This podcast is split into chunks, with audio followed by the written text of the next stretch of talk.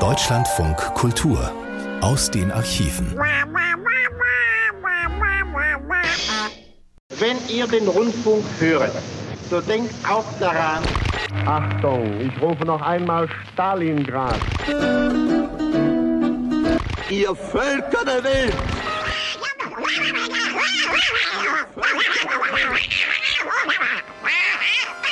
Deutschlandfunk, Deutschlandfunk Kultur und Deutschlandfunk Nova. Achtung, Achtung. 100 Jahre Radio. 100 Jahre. Jetzt aber kommen wir zu etwas völlig anderem. 100 years of stories. Make it pink. Ooh, make it blue. 100 years of magic. Ooh, ooh, help and bother. Do you think all the villains will show up? Not all. Celebrate 100 years of Disney with Disney's new original short film, Once Upon a Studio. World broadcast premiere October 15th, only on ABC. Goofy, careful. Nicht nur das Radio feiert in diesen Tagen fröhlichen Urstand, also 100-jährigen Geburtstag, sondern auch der Weltkonzern Disney will sagen Mickey Mouse, Donald Duck und Co. Mein Name ist Isabella Kohler und zu Gast in dieser Ausgabe der Sendung aus den Archiven ist der Intendant des Deutschlandradio Stefan Raue. Er ist uns aus einem Studio des Deutschlandfunk in Köln zugeschaltet. Guten Tag, Herr Raue. Ja, hallo, guten Tag. Herr Raue, haben Sie innerhalb der Disney-Familie bestimmte Präferenzen? Also ich könnte mir vorstellen, als Intendant, der das Geld zusammenhalten muss, vielleicht eine Vorliebe für den sparsamen Dagobert oder ging der Trend bei Ihnen doch eher zu Asterix? Ja, so ein richtiger Fan von Disney war ich nie, auch in ganz jungen Jahren nicht. Aber wenn ich mich entscheiden müsste, dann würde ich mich wahrscheinlich für Goofy entscheiden. Erstens habe ich eine gewisse Affinität zu Hunden und zweitens ist mir im Leben, sind mir häufiger Menschen begegnet, die irgendwie wie Goofy aussahen und das hat mich für Goofy eingenommen. Okay, Goofy, also Ihr Favorit. Und damit verabschieden wir uns schon wieder von Disneys Universum, denn wen wundert's, hier geht es heute ums Radio. Der D-Day für die 100 Jahre Radio ist der 29. Oktober 1923. Herr Raue, dieser Feiertag auch für das Deutschlandradio wird überlagert durch die schrecklichen Bilder, die uns seit dem 7. Oktober aus Nahost erreichen und seit anderthalb Jahren schon aus der Ukraine. Mittels welcher Medien informieren Sie sich über diese Ereignisse? Ja, ich bin ja gelernter politischer Journalist und deswegen wundert es wahrscheinlich nicht, dass ich ziemlich viel Medien nutze, bisschen Fernsehen, viel Hörfunk, sehr viel Internet und ich gehöre noch zu denjenigen, die sehr viel Zeitungen lesen. Also ich lese täglich drei, vier Zeitungen und fühle mich da halbwegs informiert, aber man kommt natürlich kaum bei diesem Tempo der Zeit noch mit. Und Social Media gehört auch dazu? Wenig. Die teilweise ungefilterten Bilder, wie sie ein Großteil der Deutschen auch auf X oder Facebook bekommt, können ja auch traumatisierend wirken. Stellt sich da nicht die Frage, ob unser Medium, der Hörfunk, eine Alternative sein kann? Zwar ebenfalls immer noch ein eher schnelles Medium, aber ohne die unmittelbare Konfrontation mit Bildern, die man vielleicht schlecht verträgt? Ja, das mit den Bildern ist völlig richtig. Aber der Hörfunk hat natürlich, das Radio hat natürlich die Möglichkeit, sehr schnell am Ort zu sein, sehr unmittelbar zu berichten, sehr nahbar zu sein. Die Menschen konzentrieren sich auf die Stimme des Reporters oder auf die O-Töne und die Atmosphäre äh, der Situation vor Ort. Und wir wissen aus vielen Krisen, aus vielen Ereignissen, äh, die die Menschen bewegen, dass diese Eindrücke, diese akustischen Eindrücke besonders einprägsam sind und die Menschen sehr beschäftigen. Mehr beschäftigen als die Bilder, die sie sehen zum Beispiel anders, anders. Es lässt natürlich der eigenen Einbildungskraft mehr Raum, aber es ist auch ein anderes Nachdenken. Die Bilder, die faszinieren uns auf, auf die eine Weise und erschrecken uns auf die andere Weise. Sie nehmen sehr viel Aufmerksamkeit auf. Der Hörfunk, das gesprochene Wort, lässt zum eigenen Nachdenken mehr Raum. Shadows on my face. Shadows on the Lord, I need a taste. Oh, I'd risk it all.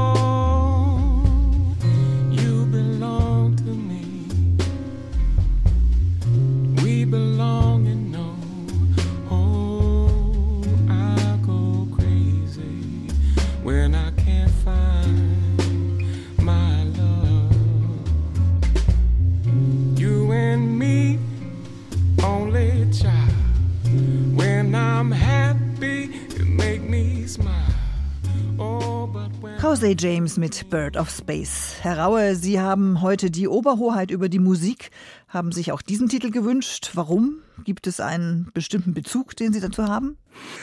Ne, das ist ein rein musikalischer. Das ist ein Sänger, der Jazzer ist, Souler ist, sehr tolles Rhythmusgefühl hat, aber eine wahnsinnig tolle Stimme und äh, die fasziniert mich seit vielen Jahren. Ich hatte mal im Netz gelesen, dass Sie Rock bevorzugen. Das war aber jetzt eher die Abteilung Softrock, oder? Ja, das stimmt, da haben Sie völlig recht, aber ich habe gedacht, für den Start dieser Sendung wäre etwas fürs Herz auch nicht schlecht. Richtig. Dieses 100-jährige Jubiläum des Radio wurde im Deutschlandradio ja auch durch eine Vielzahl von wunderbaren, nostalgischen oder auch fröhlichen Sendungen begleitet. Auch wir haben uns ein Schnipselchen gesucht aus dem Jahr 1958, das wir jetzt anhören. Und nun sei dem Rundfunk ein Wort in eigener Sache gestattet. Heute vor 35 Jahren, am 29. Oktober 1923, vermeldete das Wolfsche Telegrafenbüro, der Unterhaltungsrundfunk wird am 29.10. eröffnet. Die Eröffnung erfolgt termingemäß durch den Sender im Berliner Funkhaus, Radiostunde AG, auf Welle 400 Meter, Leistung 0,25 kW, Leitung Ludwig Roselius und Dr. Voss, Konzert zwischen 20 und 21 Uhr. Mit dieser nüchternen Meldung begann ein Kapitel deutscher Rundfunkgeschichte, vielleicht sogar das wichtigste Kapitel. Denn der junge Rundfunk, bislang eine mehr oder minder ernst genommene technische Spielerei, trat mit einem Programm, mit einem Ziel, mit einer sich selbst gestellten kulturellen Aufgabe zum ersten Mal an die Öffentlichkeit. Wenn man heute in den Erinnerungen des Staatssekretärs von Bredow, des Vaters des deutschen Rundfunks, der Entstehungsgeschichte nachspürt, dann weiß man, welcher Mut und welche Energie dazu gehörten, sich zu diesem neuen Medium zu bekennen und sich gegen eine verständnislose Umwelt durchzusetzen. 14 Tage vor Eröffnung des Rundfunks, als Dr. Bredow die Presse zur Vorführung eines ersten Programms in den Hörsaal des Telegrafentechnischen Reichsamtes eingeladen hatte, trat nach Ende der Demonstration der in Berlin damals bekannte Journalist Adolf Zimmermann an ihn heran und sagte, ich habe Sie, Herr Dr. Bredow, bei Ihren Arbeiten immer unterstützt und werde das auch weiter tun.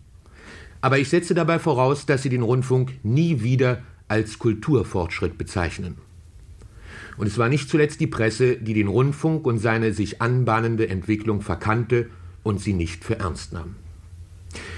Wenn wir uns also heute dieses Tages des 29. Oktober 1923 erinnern, so wollen wir vor allem zweier Männer gedenken, die noch heute unter uns leben und in des Wortes echter Bedeutung zu den Pionieren des Rundfunks in Berlin gehören.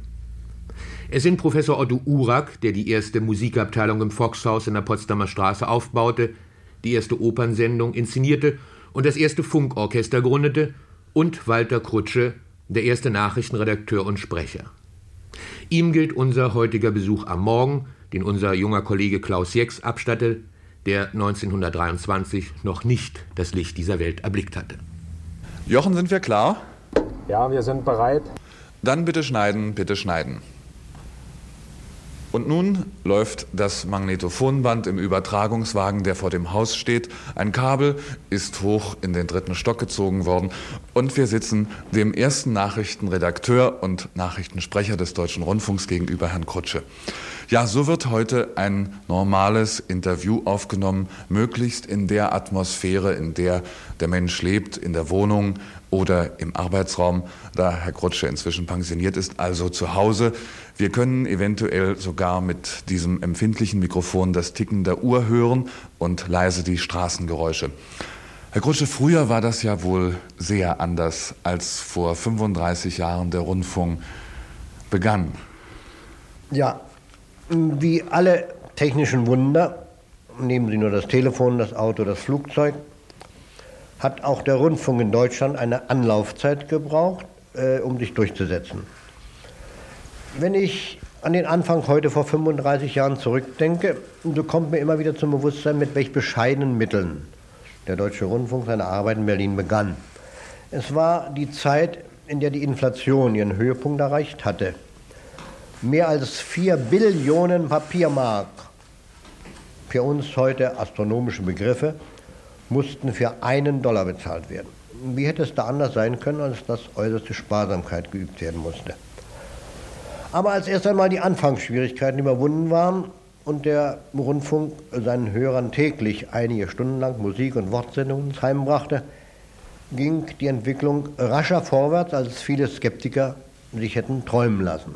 Einmal war es schwer, Geldgeber für eine Sache zu finden, von der niemand wissen konnte, wie sie einschlagen würde. Und ferner trug zu der zögernden Haltung äh, vieler am Rundfunk Interessierter die in den ersten Jahren teilweise noch recht mangelhafte Qualität der Empfangsapparate bei. Die Wiedergabe der Sprache und der Musik war für anspruchsvolle Ohren keine reine Freude. Es dauerte einige Zeit, bis die Rundfunkindustrie brauchbare und leicht zu bedienende Empfangsgeräte auf den Markt brachte. Hinzu kam, dass die Sendungen oft durch elektrische Apparate, vor allem auch durch die elektrischen Straßenbahnen, empfindlich gestört wurden. Abgesehen einmal davon, Herr Krutsche, welche Sorgen hatte der Rundfunk noch? Ja, ich möchte da äh, zu sagen, dass die Übertragungen aktueller Geschehnisse, auf die der Rundfunk schon in den ersten Jahren größten Wert legte, oft nicht leicht zu bewerkstelligen waren, nicht nur aus technischen, sondern aus grundsätzlichen Erwägungen. Hierfür ein Beispiel. 1926 wollte die Funkstunde eine Rede des Außenministers Dr. Stresemann aus dem Reichstag übertragen. Mit der Durchführung dieser Übertragung beauftragt hatte ich vom Reichstagspräsidenten die Genehmigung erhalten und zusammen mit den Technikern alle Vorbereitungen für, für die Übertragung getroffen. Vom Platz der Stenografen aus waren Kabel gelegt worden, das Mikrofon stand auf der Rednertribüne und ich hatte mir schon einige einleitende Worte zurechtgelegt, mit denen ich die erste Rundfunksendung aus dem Parlament ankündigen wollte. Da wenige Minuten vor Beginn der Rede des Außenministers erschien ein Reichstagsbeamter und teilte mir mit, dass der Ältestenrat des Reichstags Einspruch gegen die Übertragung erhoben habe und dass die Übertragung nicht stattfinden dürfe. Natürlich hat sich diese Einstellung der Parlamentarier dem Rundfunk gegenüber sehr bald geändert. Wir machen jetzt im Augenblick eine Bandaufnahme. Das heißt also, wenn sich einer von uns beiden versprechen sollte, Herr Krutsche, dann können wir diesen Fehler, diesen Lapsus Linguae korrigieren, indem wir einfach ein Stückchen rausschneiden, vorausgesetzt, dass wir eine Verbesserung klar und deutlich nachsprechen. Diese Möglichkeit gab es damals nicht, aber an Sie die Frage, halten Sie es eigentlich überhaupt für gut, dass perfekt und auch ohne kleine Holpereien, wenn man das einmal so nennen darf, Interviews und andere Übertragungen stattfinden? Also ich persönlich äh, bin mehr für Live-Sendungen. Ich halte Live-Sendungen für lebendiger. Äh, wenn der Sprecher äh, weiß, dass seine Worte später herausgeköttet werden können oder dass Versprechungen und so weiter Versprecher meinen Sie Versprecher äh, reguliert werden können, dann äh, besteht natürlich die Gefahr, dass er sich etwas gehen lässt und die Lebendigkeit leidet darunter. Also Sie hielten ganz allgemein gesprochen Direktsendungen für vorteilhafter. Ich halte Direktsendungen für, für, für besser. Zumal es ja damals noch keine Bandaufnahmen gab. Nein, alle Sendungen liefen live. Man konnte also nicht, wie es heute geschieht, eine Musik- oder Wortsendung oder eine Übertragung auf Band nehmen und zu jeder gewünschten Zeit später senden. Natürlich hat das auch wieder große Vorteile. Mhm. Als übrigens, ich glaube es waren 1931 oder 1932, die ersten Versuche in dieser Richtung gemacht wurden, eine Idee, für die sich auch der damalige Intendant der Funkstunden Dr. Flesch sehr einsetzte, zeigte ein Teil der Presse für diese Initiative Fleschs wenig Verständnis. Eine Rundfunkzeitschrift sprach in diesem Zusammenhang von dem auf Fläschchen gezogenen Rundfunk. Sie müssen doch eigentlich eine ganze Fülle von Anekdoten aus dieser ersten Pionierzeit wissen und Sie können sicher noch einige erzählen. Ja, also besonders im Gedächtnis geblieben ist mir eine humorvolle Rede Professor Albert Einsteins, der anlässlich der Eröffnung einer Funkausstellung seine Ansprache, die natürlich vom Rundfunk übertragen wurde, mit den Worten begann, sehr verehrte An- und Abwesende. Unvergesslich auch die Übertragung der Fahrt des Luftschiffes Graf Zeppelin über Amerika, die Übertragung der Landung der Ozeanflieger Chamberlain und Levine auf dem Tempelhofer Feld und die Übertragung der denkwürdigen Friedensrede des Außenministers Dr. Stresemann aus Genf. Abschließend darf ich wohl sagen, dass es dank der Initiative der Wegbereiter des Deutschen Rundfunks, ich nenne nur Staatssekretär Dr. Bredow, Dr. Magnus und den ersten Direktor der Funkstunde Knöpfke, gelang, aus kleinsten Anfängen heraus in verhältnismäßig kurzer Zeit dem Deutschen Rundfunk Weltgeltung zu verschaffen. 1958 ein Dokument der Rundfunkgeschichte. Der erste Rundfunknachrichtensprecher Walter Krutsche war das. Und hier reichen wir den von ihm erwähnten Originalton von Albert Einstein nach. Verehrte An- und Abwesende, wenn ihr den Rundfunk höret, so denkt auch daran, wie die Menschen in den Besitz dieses wunderbaren Werkzeuges der Mitteilung gekommen sind. Der Urquell aller technischen Errungenschaften ist die göttliche Neugier und der Spieltrieb des bastelnden und grübelnden Forschers und nicht minder die konstruktive Fantasie des technischen Erfinders. Legendär das schon, verehrte An- und Abwesende. Was geht dem Historiker Raue durch den Kopf bei den Schilderungen, die wir jetzt gehört haben von Rundfunkpionier und Physiker? Ja, das ist schon faszinierend. Also es wird mhm. ja eine Menge zwischen den Zeilen deutlich. Also der Respekt vor diesem technischen Mittel auch, was ja eine wirkliche Revolution auch bedeutete. Dieser Respekt, der zeigt sich ja auch in einem sehr vorsichtigen Umgang mit der Sprache und als eben beschrieben wurde, dass man ja das eine oder andere auch rausschneiden kann, das zeigt, wie bedeutsam und wichtig. Da ist nichts mal dahingesprochen, sondern das ist wirklich ernst, was den beiden da durch den Kopf geht und wie sie diese Sendung auch auffassen. Das Zweite, was mir aufgefallen ist, und das ist in allen Ländern so gewesen, das ist nicht nur in Deutschland so gewesen, als das Radio aufkam, stieß es auf den erbitterten Widerstand vor allen Dingen der Printverlage, also der Zeitungsverlage, die natürlich erstens ihr Monopol ein bisschen gefährdet sahen, aber das vor allen Dingen begründet haben mit einer Art Untergang des Abendlandes-Szenario. Also was da an neuen Medien kommt, das verwirrt die Leute, das bringt sie vom Wesentlichen ab, das ist nichts Ernsthaftes, nichts Seriöses, das spielte ja eben auch eine Rolle.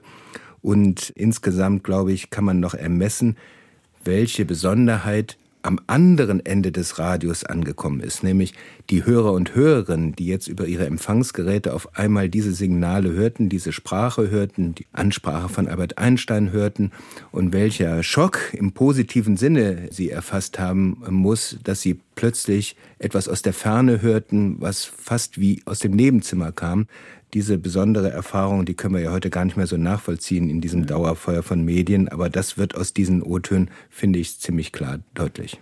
Und diese Weltuntergangsstimmung, dazu fällt mir ein, ist das nicht was ähnliches wie die öffentlich-rechtlichen in den 80ern, als die privaten aufkamen? Da war doch auch ein bisschen Weltuntergangsstimmung, oder? Naja, das ist einmal schon der Sprung vom Hörfunk zum Fernsehen gewesen. Das Fernsehen, mhm. dieses Bildmedium, stand unter einem ähnlichen Verdacht öffentlich-rechtlich privat auch natürlich ein bisschen, das hing weniger damit zusammen, dass die Privaten nun auf den Markt traten, sondern mit was sie auf den Markt traten. Das war ja doch sehr unterhaltsam, wäre jetzt eine vorsichtige Umschreibung. Und dann gibt es diese Untergangsdiskussion nochmal beim Aufkommen des Internets und mhm. der ganzen medialen Formen, die es dort eben gibt, wo viele sagen, naja, das ist jetzt wirklich nichts Seriöses mehr, da kann man sich wirklich nicht seriös informieren. Diese Diskussion haben wir heute immer noch. Wenn man jetzt mal auf die öffentlich-rechtlichen guckt, die Debatte darüber, es ist etwas ruhiger geworden, mein Eindruck. Im Moment beraten ja verschiedene Gremien, die Rundfunkkommission der Länder, der Zukunftsrat mit Experten, die KEF, das ist die Kommission zur Ermittlung des Finanzbedarfs über die Zukunft auch unseres Radios. Kommen da jetzt bald Ergebnisse? Mit was rechnen Sie? Nun, die haben ja alle unterschiedliche Aufgaben. Der Zukunftsrat soll eine mittel- bis langfristige Perspektive für den öffentlich-rechtlichen Rundfunk diskutieren. Also darstellen, wie soll der öffentlich-rechtliche Rundfunk in 10, 15 Jahren aussehen? Was sollen seine wesentlichen Aufträge sein? Was sollen seine Formen der Darstellung sein? In welcher Konstruktion möglicherweise? Der zweite Punkt ist, die Rundfunkkommission hat sich zur Aufgabe gestellt, innerhalb von relativ kurzer Zeit Auftrag und Struktur der öffentlich-rechtlichen neu zu definieren, denn das ist auch die Aufgabe der Rundfunkkommission der Länder. Die haben im Groben diesen auf eine sehr abstrakten Weise den Auftrag festzulegen und die Erfüllung dieser Aufträge, das ist unsere Sache als Rundfunkanstalten. Und die Rundfunkkommission arbeitet, wie man hört, hat schon mehrfach getagt und den Ministerpräsidenten auch ihre Vorschläge schon ein bisschen dargestellt. Das bleibt aber noch sehr stark hinter den Kulissen. Was man so hört, ist, dass es darum geht, in welche Weise können die dritten Fernsehprogramme miteinander zusammenarbeiten arbeiten. Auf welche Weise wird der Rundfunkbeitrag in Zukunft festgelegt, wenn die KEF ihre Empfehlung abgegeben hat? Aber das sind Dinge, die man so ein bisschen aus den Zeitungen liest und die man ein bisschen hört. Im Prinzip bleiben die alle sehr verschwiegen. Insofern sind wir mal sehr gespannt, was Ende des Jahres oder Anfang des nächsten Jahres dabei herauskommt. Ich habe im Deutschlandradio auch mit Korrespondenten aus aller Welt zu tun, die mir mehrfach schon erzählt haben, dass bei ihren Reisen zurück nach Deutschland in die Funkhäuser es relativ klar ist, dass die Dominanz des Fernsehens betont wird, dass Hörfunkkorrespondenten so nebenher laufen. Das heißt, dass die Achtung vor dem Medium Hörfunk oder die Bedeutung, dass das offensichtlich nachlässt. Sind das individuelle Eindrücke oder können Sie das bestätigen? Also jetzt muss man der Ehrlichkeit halber sagen, dass der Hörfunk und die Radiokollegen sich seitdem es das Fernsehen gibt, immer ein bisschen als zweite Klasse fühlen und das nicht gerechtfertigt, aber das Gefühl ist so. Und das hat ein bisschen was mit den Ressourcen, mit den finanziellen Mitteln zu tun. Fernsehen ist ein sehr aufwendiges, sehr teures Medium und das Radio ist dagegen relativ schlank und recht preiswert.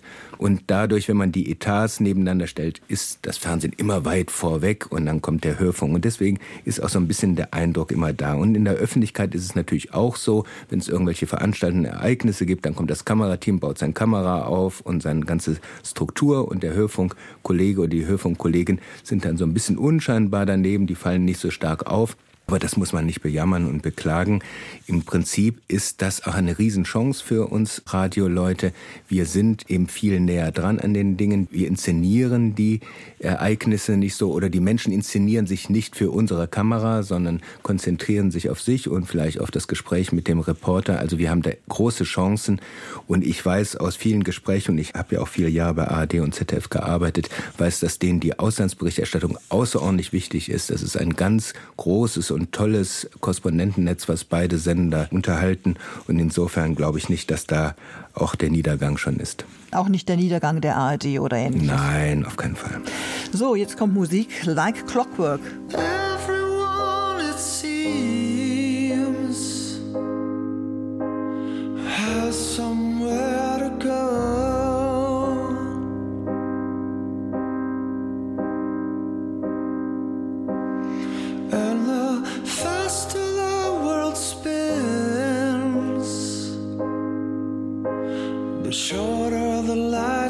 lights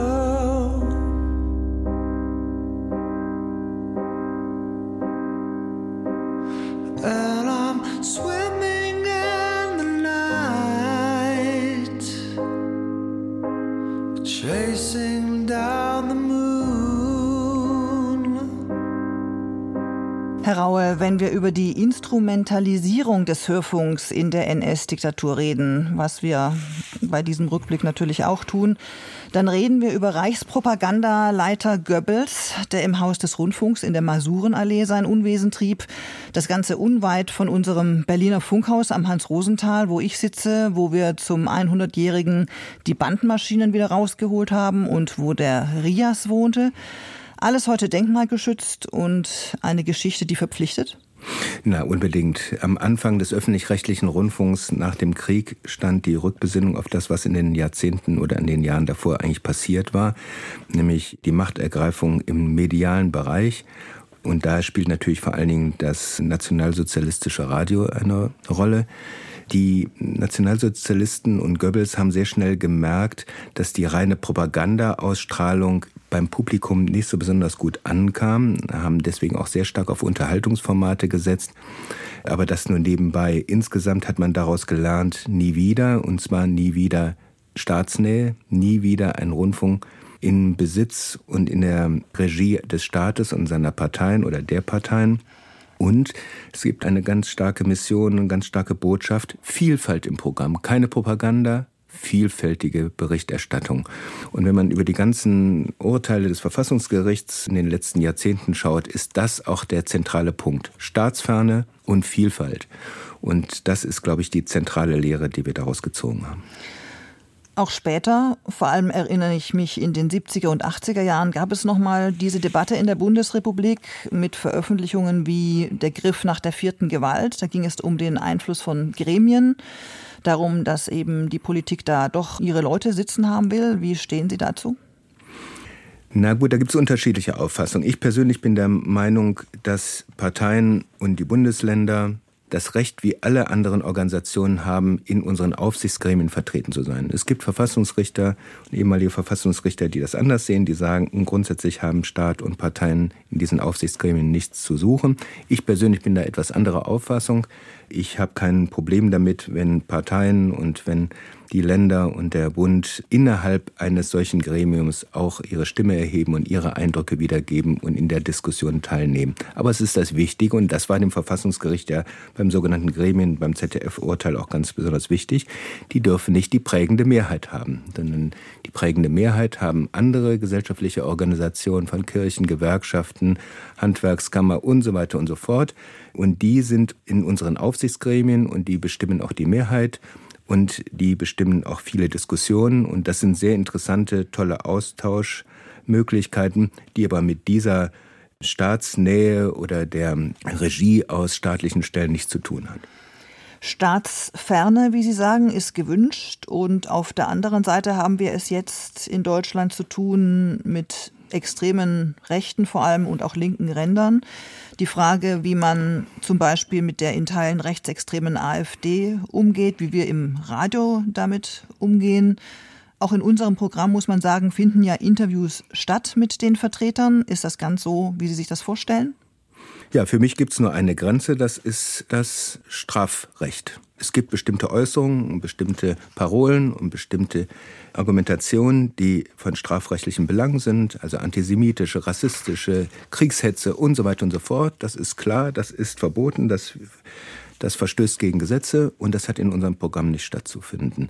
Aber alles andere hat seinen Platz zu finden. Nicht dominant, aber dennoch, wenn Parteien gewählt werden – und mit ihren Ideen in der Öffentlichkeit sind, dann haben wir als Deutschlandradio mit seinen Programmen diese Einschätzungen und diese Meinungen auch zu verbreiten, beziehungsweise auch dann natürlich kritisch zu hinterfragen. Das ist ja völlig klar, das machen wir bei den anderen auch. Aber es geht nicht, dass wir bestimmen, über wen wir berichten und über wen wir nicht berichten kritisch hinterfragen, ja, aber es gab durchaus solche Auftritte, wo hinterher die Meinung war, das war jetzt eine Art Werbeplattform, da hat sich jemand dargestellt. Aber dieses Risiko geht man ein, weil man sagt, unsere Pflicht ist, das auch darzustellen.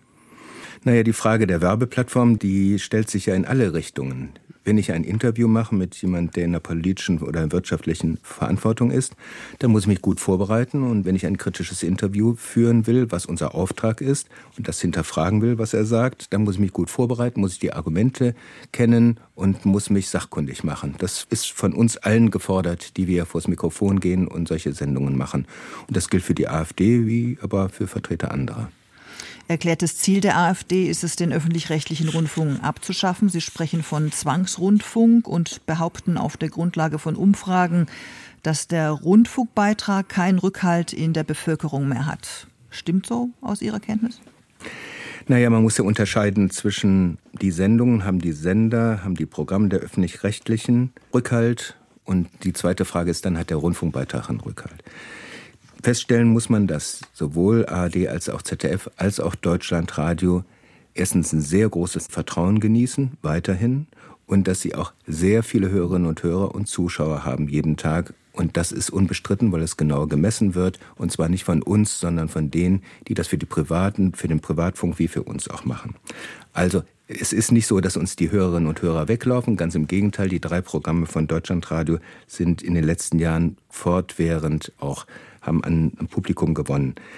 Die zweite Frage ist der Rundfunkbeitrag. Man muss ja nicht naiv sein. Einen Rundfunkbeitrag jeden Monat zu zahlen, unabhängig davon, wie viel man nutzt, das ist für jeden in irgendeiner Weise mindestens ein kleines Ärgernis. Aber das gilt natürlich für viele Dinge, bei denen wir uns verpflichten, regelmäßig zu zahlen und das zu unterstützen. Das gibt es bei den Steuern, das gibt es aber auch bei anderen Abgaben. Abgaben sind nie beliebt. Das wäre viel verlangt, wenn die Menschen sagen, oh super, dass wir dafür auch noch ordentlich was zahlen müssen. Aber anders lässt sich dieses System nicht finanzieren als durch so einen solidarischen Beitrag, den alle in irgendeiner Weise ähnlich zahlen, der Reiche wie der Arme, und das aber auf einem relativ niedrigen Level. Wenn Sie sich die unter 20 Euro anschauen, dann ist es eben im Vergleich zu dem, was Sie für private Kanäle zahlen, Pay-TV zahlen und so weiter, ist es doch eher im unteren Teil. Aber man muss nicht drum herum reden, der Rundfunkbeitrag wird nie beliebt sein, aber man muss dazu stehen und man muss den Menschen vor allen Dingen sagen, was sie dafür jeden Tag ein Programm auch bekommen. The National Hard to Find. I can see the glowing lights. I can see them every night. Really not that far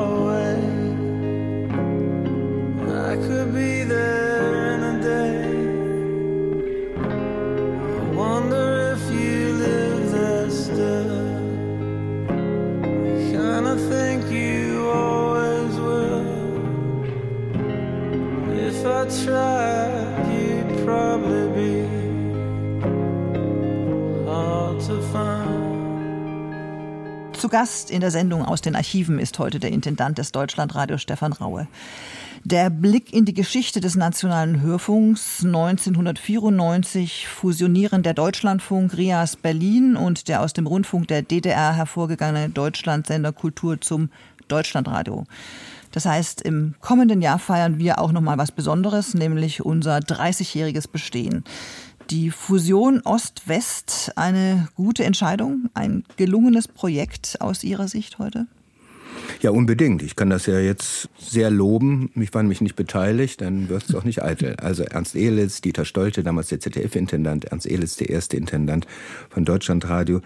Und die 16 Länder haben sich entschieden, für ein Deutschlandradio zu votieren und es organisieren zu lassen. Man hatte auch überlegt, ob man das nicht entfallen lassen soll, ob nicht die ARD-Hörfunksender das übernehmen. Aber man hat dann gesagt, es soll einen nationalen Rundfunk geben, damals noch mit zwei Kanälen, nämlich einmal mit Deutschlandfunk und später äh, dem Sender, der jetzt Deutschlandfunk Kultur heißt. Und Nova ist dann später als junges Programm dazugekommen. Ich persönlich glaube, dass das eine gute Entscheidung war. Wir merken das an den Publikumsreaktionen. Wir haben auch unseren Platz neben den Hörfunkangeboten der ARD, sind sehr eindeutig auf den Kernauftrag konzentriert, also Information, Wissenschaft, Kultur, Musik spielt bei uns eine große Rolle. Nicht nur Rockmusik, wenn ich das mal bemerken darf. Und das ist schon ein Modell, glaube ich, was inzwischen auch von allen akzeptiert wird. Ost und West ist so eine Sache. Wir sind in Berlin in Schöneberg, das ist im ehemaligen Westberlin. Ähm, wir sitzen mit dem anderen Standbein in Köln. Wir haben noch deutlich weniger Mitarbeitende aus Ost- und Mitteldeutschland. Da müssen wir weiter dran arbeiten, machen wir auch. Aber wir nehmen auch weiterhin und zunehmend natürlich Themen aus Ost- und Mitteldeutschland in den Fokus und unsere Landeskorrespondenten sind sehr stark dort auch unterwegs. Also wir versuchen da auch weiterhin auf Augenhöhe zu kommen, was Ost und West angeht. Aber es ist ein Projekt. Wir müssen das weiter in Angriff nehmen. Das ist kein Selbstläufer. Ein erfolgreiches Projekt, was von freien wie festen Mitarbeitern gleichermaßen getragen wird, ist dieses System, ob man es jetzt Zwei-Klassensystem nennt oder wie auch immer, und die damit einhergehende auch unterschiedliche Sicherheit in der beruflichen Existenz, so wie sie jetzt ist, Zukunft auch im Deutschlandradio oder könnte es auch Alternativen dazu geben? Ja, das hat sich über die vielen Jahrzehnte so entwickelt. Das ist an manchen Dingen konflikthaltig, in manchen Dingen ist es auch für alle Beteiligten ein sehr gutes, weil nicht jeder mag Büro- und Redaktionsarbeit und möchte sich lieber auf Autorentätigkeit konzentrieren. Und gerade für freie Hörfunkautoren ist das insofern sehr, sehr attraktiv, weil es natürlich viele Sender gibt, die auch an ihren Themen und an ihren Beiträgen interessiert sind. Also es ist eine ganz andere Herangehensweise an den journalistischen Autoren, also an den Autorenberuf. Aber es gibt natürlich auch Konflikte, weil diejenigen, die als Freie bei uns arbeiten, in vielen Dingen das Gefühl haben, dass sie erst in der zweiten Reihe gefragt werden und eingebracht werden und weil sie natürlich eine ganz andere Art von perspektivischer Sicherheit haben. Das ist klar, aber dieses System wird von keinem Sender im Alleingang verändert werden können. Wenn wir nochmal den Bogen zurückschlagen zu unseren historischen Einspielen und der Wertschätzung des Rundfunks, die Ereignisse im RBB rund um Ex-Intendantin Schlesinger war eine Vorlage für all die, die ihr Mütchen sowieso schon länger an der ARD kühlen wollten und das auch getan haben. Das wurde ja allgemein auch von Ihnen nicht als ein regionaler Unfall, sondern vielmehr als große Krise des öffentlich-rechtlichen Rundfunksystems eingeordnet. Sie schrieben im August von einer ohrenbetäubenden Sprachlosigkeit. Was meinen Sie damit? Also die große Krise habe ich das Ganze genannt, weil es an etwas ganz Wichtiges ansetzt, nämlich an das Vertrauen in uns wenn so etwas passiert, wenn so ein Fehlverhalten deutlich wird, wir haben das ganze Ausmaß ja überhaupt noch nicht richtig verstanden, weil die ganzen Untersuchungen ja auch noch nicht zu Ende gekommen sind. Aber wenn so etwas passiert, dann setzt das an etwas an, was nur langfristig und ganz schwer wieder zu korrigieren ist, nämlich, dass die Menschen sagen, ihr geht gut mit unserem Geld um, wir vertrauen euch, wir vertrauen euch, dass ihr wirtschaftlich handelt und die Ressourcen vernünftig einsetzt. So, und so einen Vertrauensverlust wettzumachen, ist eine Riesenaufgabe, die müssen wir jetzt alle schultern. Und da kann man nicht sagen, das war nur der ABB, sondern wir alle müssen mit dieser Krise fertig werden. Das war das eine. Das andere, was die ohrenbetäubende Sprachlosigkeit angeht, das beschreibt die Phase danach. Wenn Vertrauen verloren geht, aber auch wenn die medialen Öffentlichkeit dann in so unterschiedliche Lager zerfällt, die sich gegenseitig behaken, damit meine ich die Privatfunkkonkurrenz, damit meine ich die Verlage, damit die öffentlich-rechtlichen, damit meine ich die Länder, wer auch immer in diesem Spiel da mitspielt. Und wenn die sich alle, sagen wir mal, wild behaken in den Tagen und Wochen und Monaten danach mit gegenseitigen Schuldzuweisungen, dann gibt es kein Vertrauen für Verhandlungen über eine gemeinsame Zukunft. Wir sehen das in den Auseinandersetzungen zwischen den Verlagen und einigen Sendern, was die Online-Angebote angeht.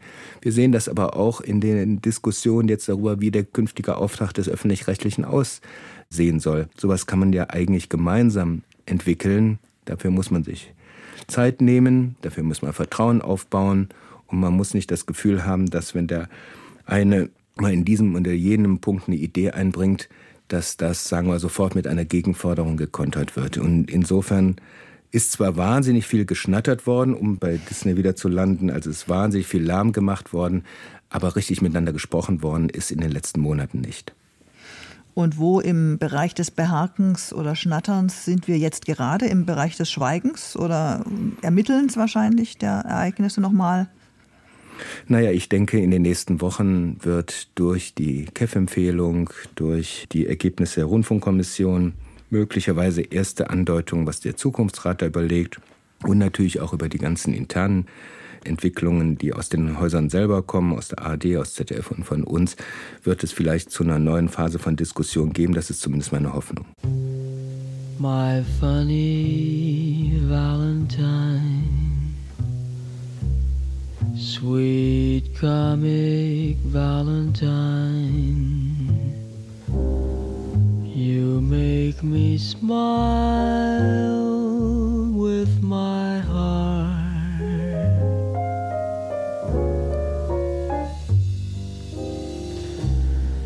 Your looks are laughable,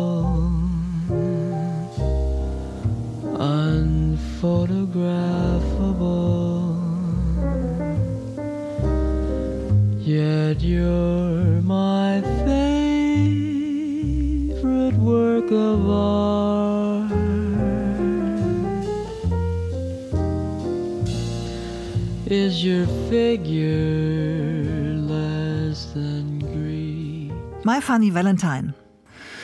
Wenn Hans Bredow, der Vater des deutschen Rundfunks, auf unsere Radiolandschaft in Deutschland heute schauen würde, wäre er eher beglückt oder besorgt?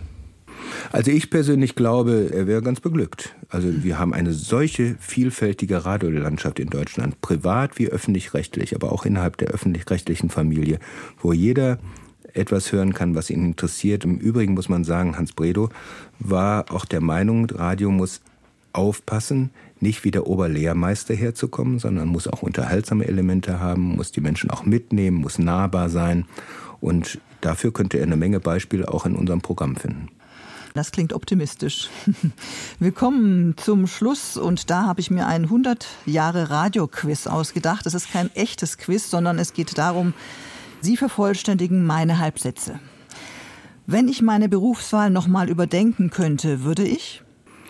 Ich habe vor der Entscheidung gestanden, Geschichtswissenschaftler zu werden oder Journalist und habe mich für Journalist entschieden und das war auch gut so. Immer herumreisen zwischen den Senderstandorten Köln und Berlin ist? Hält einen ziemlich in Bewegung. Meine Lieblingssendung im Deutschlandradio ist? Informationen am Morgen, Studio 9 und alle Sendungen, die mit Geschichte zu tun haben. Lange sitzen in Konferenzen ist? Sehr gewöhnungsbedürftig. Was mir an meinem Beruf richtig Spaß macht, ist? Das ist die richtige Antwort auf meine unbegrenzte Neugier. Der Streit um die Gebühren des öffentlich-rechtlichen Rundfunks ist? Nicht immer kenntnisreich. Oberste Priorität für Hörfunk in Deutschland muss sein? Die weitere Entwicklung einer Radiokultur, und damit meine ich nicht nur Kultur im Radio, sondern einem Umgang mit Radio und allen Möglichkeiten, die es bietet. Die freien und festen MitarbeiterInnen des Deutschlandradio sind? Ganz tolle Kolleginnen und Kollegen.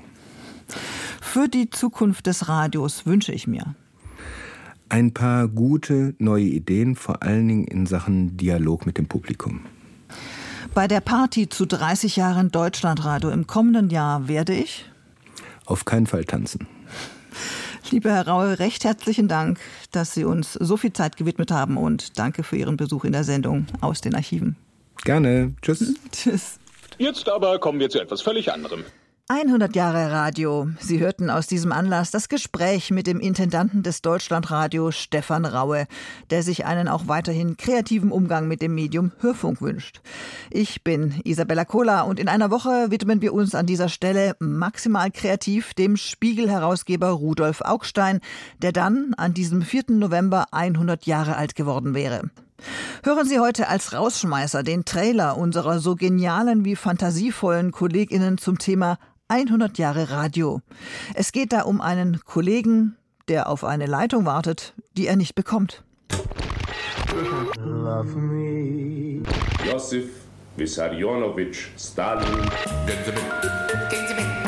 Das ist kein Reptilienform. 100 Jahre Radio. Aus dem Demonstrationszug der Bauarbeiter war ein Demonstrationszug der Ostberlin gekommen. 17. Dezember 1955. Sportreporter Josef Kirmeier ist für den Bayerischen Rundfunk in Rom, möchte einen Bericht absetzen. Dazu benötigt er eine Leitung nach München. Liebe Sportfreunde in der Heimat, Sie können sich kaum einen Begriff davon machen, mit welchem Interesse das morgige Fußball-Länderspiel, ja was, Kinder, ich wäre hier allmählich verrückt. Das ist hier, das ist hier nicht mehr auszuhalten. Fräulein, ich habe ja bereits drei Minuten gesprochen und dann war alles tot. Dann haben sich die Leute am Mikrofon unterhalten. Geben Sie mir endlich eine richtige Leitung. Ich verzweifle bald. Ja, aber ich muss Ihnen sagen, also ich bin jetzt immerhin 30 Jahre beim Rundfunk, aber so eine Katastrophe wegen vier Minuten habe ich noch nicht erlebt. Ich brauche endlich eine Leitung nach München, und bitte, dass man mich vier Minuten sprechen lässt. Und wenn das nicht bald geschieht, dann weiß ich mir keine Rettung mehr. Fräulein, ich, ich traue mir bald nichts mehr sagen, weil ich sowieso schon verzweifelt bin. Herrgott, Sakrament nochmal, nein. Also ich probier's und wenn jetzt wieder drei Leute auf der Leitung sprechen, dann gehe ich nach Hause. 100, 100 Jahre. 100 Jahre Radio.